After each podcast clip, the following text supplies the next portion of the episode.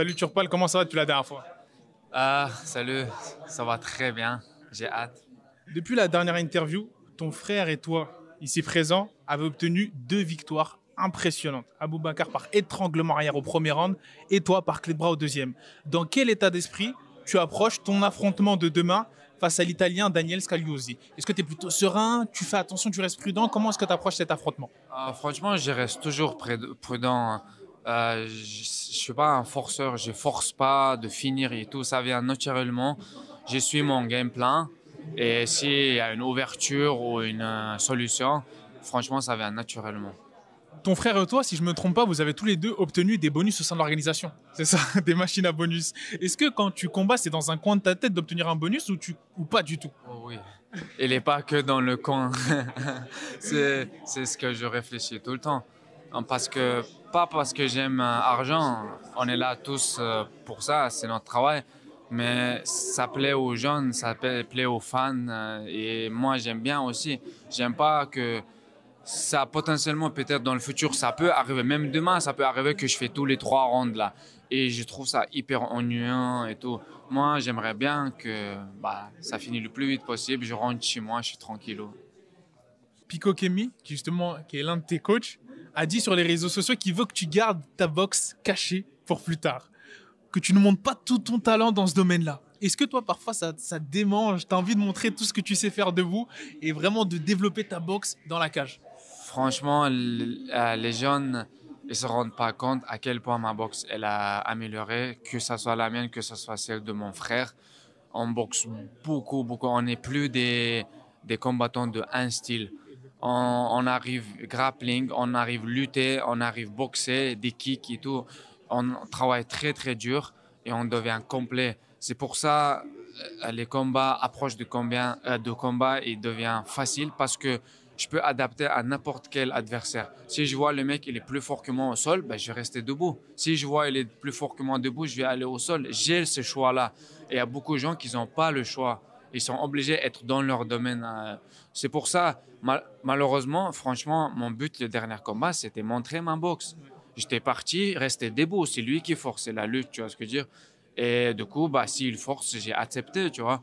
Mais euh, quand un mec, il t'essaie de te ramener au sol, alors que tu es, c'est toi qui le fais ce travail. C'est un petit ego, tu vois. Tu dis, ah ouais, vas-y, je vais montrer comment il faut faire. Et dans la tête, dans le combat, c'était vraiment ça, en fait. Et ce passage, justement, de fighter unidimensionnel, avec justement une seule compétence au sol, à multidimensionnel avec la boxe, le JSB, le grappling, la lutte, le kickboxing, tout ça, tu l'as développé seulement au MMA Factory ou dans d'autres gyms extérieurs? Ah, non, pas que. En, général, en MMA Factory, avec euh, mes coéquipiers, en fait, tu sais, quand ton sparring partner, c'est Damien Lapillus, qui est très, très fort debout et tout, et que au lieu de lutter, j'essaie de rester avec lui debout, bah, ça, ça améliore ma boxe parce que j'essaie, j'ai pas peur d'aller sur le terrain de, de, de, pas mon terrain, tu vois ce que je veux dire? Et, et en dehors de ça, dans ma ville, oui, j'ai fait des salles de jiu-jitsu brésilien, euh, des salles de boxe qui mettent tout. En fait, la ville, elle est à fond derrière moi. Ils mettent beaucoup et ben, je m'améliore dans ça aussi. Par exemple, je vais, je vais euh, faire les sparring avec des boxeurs professionnels dans leur domaine et tout. Peut-être ils vont me taper, mais j'ai pas peur. C'est comme ça, on progresse. Ça, c'est une question que j'ai posée à presque tous les combattants aujourd'hui. Parce que ça peut évoluer, c'est susceptible d'évoluer en fonction des combats et des victoires. C'est quoi ta motivation principale lorsque tu rentres dans la cage? Parce qu'il faut être assez courageux, hein, c'est quand même quelque chose de fou. Qu'est-ce qui t'inspire à performer le jour J malgré toutes les difficultés de l'entraînement? C'est quoi qui te motive le plus aujourd'hui? Ah, Ce qui me motive, franchement, c'est d'où je viens. Et je me dis, je dois bien représenter ma communauté. Et même si je perds, ça fait partie du sport, mais être, euh, avoir courage, donner un bon combat, c'est déjà ça, en fait. Tout le monde peut perdre et tout. Du coup, j'ai une grosse pression, en vrai, tu vois, envers ma communauté. Et du coup, bah, je me dis, il faut que je représente bien. Et en plus, il y a ma famille, tous, ils me regardent et tout. Et je dis, il faut mettre la daronne à l'abri aussi. Du coup, bah, on travaille. dernière question. Là, on voit que là, vous enchaînez les finishes, ton frère et toi. C'est quoi tes motivations à court terme au sein de l'organisation ARES, tes ambitions, euh, tes objectifs, pardon? Euh, franchement, déjà, je regarde pas très loin devant. Euh, je suis toujours, parce qu'on ne sait pas ce que nous préserve le, le, futur, je, suis toujours étape par étape, mais franchement, j'aimerais faire le plus de combats cette année possible, après le Ramadan, le prochain.